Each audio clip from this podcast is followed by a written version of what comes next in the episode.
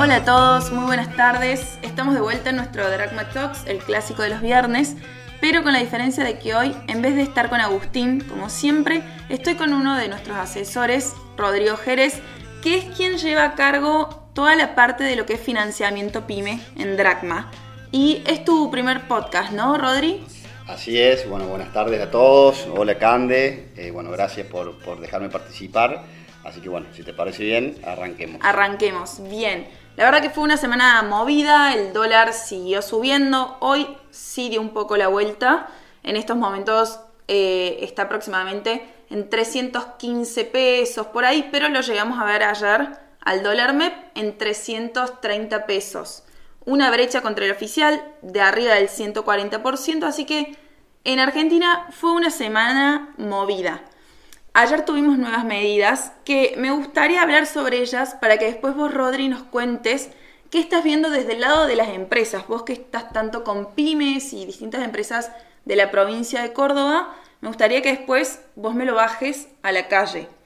Sí, co- sí, cómo no, perfecto. Bien, básicamente, a ver, las medidas hablan de que las empresas que accedan al MULC no van a poder comprar, no van a poder tener en su cartera, perdón, más de 100 mil dólares en CDRs. Y tienen aproximadamente un mes para liquidar estos excedentes que tengan al día de hoy.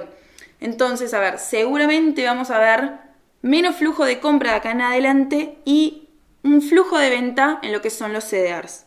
Otra de las medidas es que ahora las empresas que accedan al MULC ya no pueden tener en sus carteras títulos corporativos hard dollar emitidos en el exterior. Es decir, generalmente las empresas que tenían que accedían al MULC cubrían sus carteras comprando títulos corporativos ley extranjera. Ahora están atados a comprar o títulos soberanos como los globales, por ejemplo, o títulos corporativos ley local. Esto no implica que tengan que salir a venderlos, pero sí seguramente vamos a ver disminuido el flujo de compra de estos instrumentos. A ver, otro dato muy importante que creo que acá, Rodri, quiero tu participación, es el dato de la balanza comercial de junio, que salió esta semana, el día miércoles, y fue deficitaria por 115 mil millones. Es el primer déficit comercial desde diciembre del 2020. Las importaciones crecieron un 44% eh, año contra año interanual, mientras que las exportaciones solo un 20% interanual, y es el menor ritmo desde enero. Te interrumpo, Cande, un segundito para, bueno, a ver si, si me queda claro y yo in- intento resumirlo un poquito. Esta, esta semana fue una semana de muchos cambios Sí. en, en el mercado, este, muchos cambios en la economía. Empezamos con eh, una balanza comercial deficitaria, este, históricamente deficitaria. Le sumamos, digamos, la balanza de, la, la balanza de pagos en general, donde incluye los intereses, que también eh, tiene unos resultados muy, muy malos. Este, esto hace que por sí solo no genera nada, pero si el- la gente o el inversor empieza a detectar, además de los ruidos políticos, ruidos económicos, sale a correr contra el dólar. Exactamente. Que, fue exactamente lo que pasó esta semana. Sí. El dólar blue se disparó, llegó a 3.50, el dólar MEP se disparó, está en tres- eh, estuvo en 3.30, bajó por el overshooting a 3.20. El gobierno desesperado sale a tomar este, algunas medidas que la verdad no creo en lo personal que tengan una repercusión inmediata en la baja del Sí, tipo de cambio. no. Este, esto del desdoblamiento para el turista, la verdad no creo que Sí, genere eso ya la verdad se esperaba y fue algo que no generó en el mercado, no calmó nada, por lo menos esa medida. El fin de esa medida es intentar conseguir más dólares para salir a cubrir esta balanza comercial y esta balanza de pagos deficitaria. Sí. No creo que ese sea el camino, claramente. Y hay un rumor, que después si querés lo conversamos un poquito, que de un desdoblamiento del tipo de cambio para el agro. Tampoco creo en lo personal que sea una solución, pero lo dejamos para un rato más adelante porque lo que quiero decir es que con esta corrida hacia la incertidumbre económica y la incertidumbre política, la gente sale contra el dólar, el gobierno sale a tomar nuevas medidas que no, que no funcionan y eso repercute en el día a día de las personas y de las empresas. Y ahora sí yo una opinión personal ¿qué estoy viendo desde el lado de las empresas? Y veo un wait and see eh, en el mercado de, de la venta de cheques. Esta semana no hubo venta No. de cheques, No hubo nada. Ni venta ni compra, la verdad estuvo bastante paralizado. Hubo por ahí intención de venta de, por lado de las empresas, pero no tenías del otro lado compradores. Los fondos pymes, que son los compradores de cheques, de pago diferidos, de cheque o de cheques, no compraron esta semana No. directamente. Están en un wait and see porque no saben qué va a pasar con las tasas. Las tasas claramente van a subir y hasta entonces los fondos pymes no van a salir a comprar. De hecho, este, además, sumando a todos estos dos problemas tan graves políticos y económicos a través de la falta de dólares y de la inflación, se suma que esta semana se cayeron dos SGRs. Sí, eso quería que me contaras. A ver, fue algo que el otro día hablaba yo con un, con un PM de Buenos Aires y le preguntaba por qué no estaban llegando cheques. Y él me decía, mira, Cande, en el mercado de cheques está habiendo mucho ruido, sumado a todo lo que estamos viendo en el mercado en general, y mucho estuvo dado por estas dos SGRs que se cayeron. ¿Qué nos puedes contar de eso, Rodri? A ver, ¿eran SGRs grandes, chicas, en términos de patrimonio? ¿Eran relevantes en el mercado o simplemente generó un susto No. en era- el segmento? Eran dos SGRs de las más grandes, interavales y intergarantías, Sí, este, que venían haciendo top 3 en- desde enero a la- hasta junio Sí. de, de- En de- el ranking en el ranking de, de avales, digamos, eran los que más avalaban. Y empezaron con una mora en los pagos, no se han caído todavía, simplemente empezaron con una mora en los pagos que asusta a los fondos PYME y los fondos PYME revalúan su cartera y obviamente los fondos PYME cayeron un montón. Eso suma a que, con más razón, los fondos pymes hoy tengan mucho miedo de comprar deuda eh, con instrumentos de, de- de pymes, digamos, cheques. Y bueno, ese- esa es la conclusión, digamos. bien, perfecto. Bárbaro, Rodri. Y otra cosa que te quería preguntar, yo sé que ustedes están asesorando mucho a pymes eh, relacionadas al agro, ¿no? Que está haciendo también un poco de ruido el complejo del agro porque no está liquidando divisas, es algo que venimos viendo hace un tiempo y que cada vez se está acentuando más. A ver, incluso ayer se generó un rumor de que había un posible, iban a implementar un posible desdoblamiento para el agro que iban a poder liquidar sus, sus cosechas a el dólar oficial más un 30-40%. Desde el gobierno después salieron a desmentirlo, pero bueno, se generó ahí como un tira y afloje con ese rumor que no ayuda a que el, a que el agro termine de liquidar sus divisas. Ustedes que están por ahí más cerca de ese tipo de empresas y las siguen mucho más en la diaria, ¿qué están viendo en relación a la pyme, a la empresa grande, a, en general?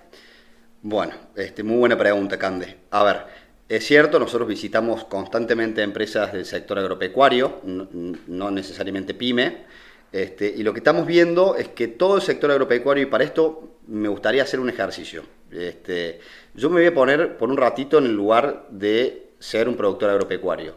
Y sabes qué te digo, yo la verdad que espero una devaluación, con lo cual no voy a liquidar mis Sí, cereales. Me voy, a- sí. me voy a sentar arriba de los cereales. Pero en el mientras tanto, yo necesito, digamos, capital de trabajo para hacer frente a los Exacto. pagos que tengo que hacer. Caso contrario, tendría que vender cereales.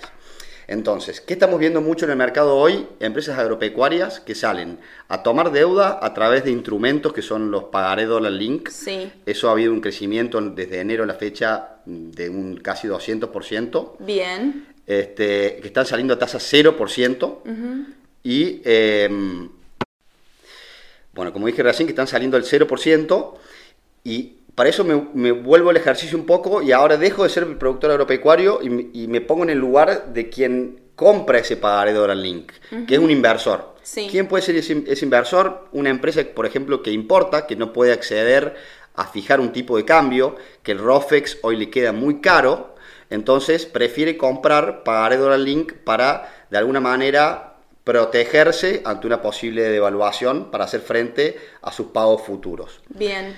Entonces, eh, Bueno, sobre eso, a ver, no están muy errados los del agro, porque a ver, si vos te pones a ver eh, los números de devaluación del gobierno, hasta junio, los primeros días de, a ver, los primeros meses del año fue entre el 60 y el 70% anual, si hacías el cálculo anual, ¿no? pero a principios de julio empezamos y vimos un despegue en el ritmo de devaluación y hubo días donde llegaron a pasar hasta el 90% anualizado, ¿no? Entonces, en eso tienen razón, pero yo creo que la clave está en cómo aguantar esa liquidación de cosechas por un tema de capital de trabajo, como lo dijiste vos. Y bueno, justamente macheando este, aquellos inversores que quieren protegerse contra el dólar y el productor agropecuario que no quiere vender en este momento, independientemente de lo que pase con el precio de la soja. Hoy creo que están mirando más que el precio de la soja internacional, eh, están esperando la devaluación. Y un posible desdoblamiento del tipo de cambio aunque sea un 30 o un 40%, a mi entender, no le va a dar los incentivos suficientes al sector agropecuario para salir a liquidar, porque la realidad es que ni con un 30% llegás a un tipo de cambio que sea realmente el- un tipo de cambio real de equilibrio. Claro, Entonces sí. te conviene seguir esperando, de alguna manera. Bueno, perfecto, Rodri. Sí, a ver, pese a que el gobierno está diciendo que no van a devaluar, o por lo menos no como está esperando el mercado, la realidad es que los soberanos atados al A3500, los dólar link, subieron muy fuerte en estos últimos días, entonces hay que ver realmente, porque las expectativas del mercado están difiriendo de lo que se está diciendo por lado del gobierno. Pero bueno, a ver, eh, quiero que me habléis un poquito más general para que también les sirva a todos y no solo por ahí al que está relacionado al agro. ¿Qué estás viendo en el mercado argentino de valores? Que para quien no sabe, es donde se negocian todo lo que es segmento pyme. Pagarés, cheques, ON pyme. ¿Qué se estuvo viendo en este último tiempo? ¿La tendencia es generalizada o solo las empresas del agro se están yendo a lo que es Dollar Link? No, mira, Cande, a ver, este. Lo que estoy viendo, te diría, el volumen operado del MAB en, en el mes de junio, que es el último que tenemos datos, fue de cin- 56 mil millones de pesos. Bien, Eso implica un crecimiento interanual de casi el 160%. O sea, hoy las pymes en general están tomando deuda. ¿Por qué están tomando deuda? Y la realidad es porque hoy una de las mejores inversiones es el stock. Eh, si yo lo, lo llevo al campo, en cereales. Si lo llevo a un sector industrial, estoquearse materia prima. ¿Por qué? Porque la inflación es tan grande que vos, al tener los materiales, no solamente le haces la rentabilidad a tu negocio, sino que también ajustás rápidamente tu precio de venta Claro. a la inflación. Claro. Entonces, hoy conviene tomar deuda. Y esto te lo, voy a, te lo voy a asociar un poco con lo que creo que va a pasar. El, el mercado espera una devaluación. Sí. La gente espera, espera una devaluación. Con lo cual, ¿qué consecuencia trae una devaluación? Y trae más inflación, digamos. ¿Por qué? Porque una devaluación automáticamente hace que los precios de los bienes en dólares se ajusten en pesos de- en una semana. Con lo cual, si ya la inflación es del 80% y una tasa de descuento de un cheque en un banco o en el mercado de capitales es del 50-60%, y te conviene tomar, tomar tasa y después te haces de, una- de un diferencial rápidamente, ¿no? no voy a entrar en detalles, del 20%, sin contar una devaluación esperada. Sí, perfecto, Rodri. La verdad que hoy, por más que las tasas en el MAP vienen subiendo y vienen con una tendencia alcista, siguen estando muy por debajo de la inflación esperada para este año. Eso es una realidad que estamos viendo desde ya hace mucho tiempo. Y a ver, en cuanto a MAP, porque también eh, en el mercado argentino de valores se pueden negociar distintos segmentos y hay como distintas tipologías para descontar cheques. ¿Eso fue variando o más o menos la composición de los segmentos sí igual que siempre? Y mira, la realidad es que en, en el último tiempo la venta de cheques directos, es decir, no avalados ni garantizados, ha ganado mucho terreno. Y esto es un poco por la desconfianza que tienen los fondos PYME en, en subcontratar de alguna manera, para decirlo, para que se entienda, este, en, el análisis de riesgo en las SGR o en los bancos avalistas. Bueno, eso te iba a decir, a ver, de- me paro desde el lado del fondo.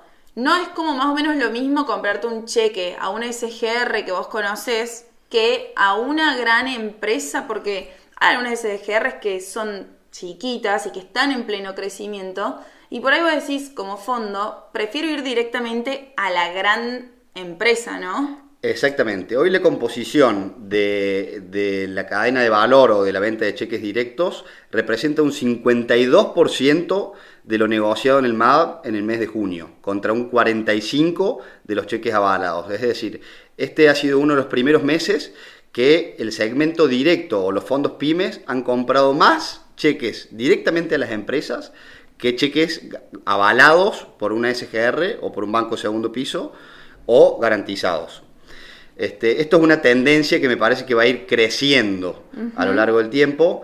Este, ya cada vez se ven fondos PYME con estructuras más grandes de, análisis, de analistas de riesgo, este, se ven eh, fondos PYME que salen ya directamente a buscar el riesgo y, financiar directamente las empresas. Bueno, eso se ve claramente. Bien, perfecto. Bárbaro, Rodri, y a ver, como para ir cerrando, si vos tuvieras que, si yo te pregunto, a ver, ¿qué se, qué se espera de cara a fin de año? Porque ya el primer semestre se terminó, ya empezamos el segundo semestre y hay que empezar a encarar fin de año. ¿Qué se espera por parte del, del MAV y todo lo que es financiamiento PYME? Y yo creo que con estas tasas, digamos, y con una tendencia alcista de las tasas, sí. el MAV va a seguir creciendo. Más aún sabiendo que este, el Estado de alguna manera obliga a los bancos a comprarle su deuda, con lo cual el sustituto a financiar a las pymes es el MAV. Es decir, que eh, con, tasas alcistas y con bancos que van a dejar de participar, es el MAV quien va a salir, y esto como conclusión lo quiero dejar un poco este, que quede claro, es el MAV quien va a salir a financiar a las, a pymes o a las empresas en general a través de, sus distintos instrumentos, o sea, compra de cheques directos, compra de cheques avalados, garantizados, pagaré dólar link y obligaciones negociables, con seguridad. Bien, perfecto. Bueno, Rodri, la verdad que muchas gracias por participar. Espero tenerte de vuelta pronto y espero que les haya a ustedes gustado por ahí. Fue algo distinto a lo que hacemos siempre con AUS. Eh, pero la verdad que nos parecía que estaba bueno sumar qué estamos viendo nosotros para las pymes desde lo que es el financiamiento para ellas, ¿no? Bueno, muchas gracias, Cande. Este, bueno, saludos a todos, buen fin de semana. Bueno, perfecto. Gracias a todos. Espero que tengan un lindísimo fin de semana y nos veremos de vuelta el viernes que viene. Saludos.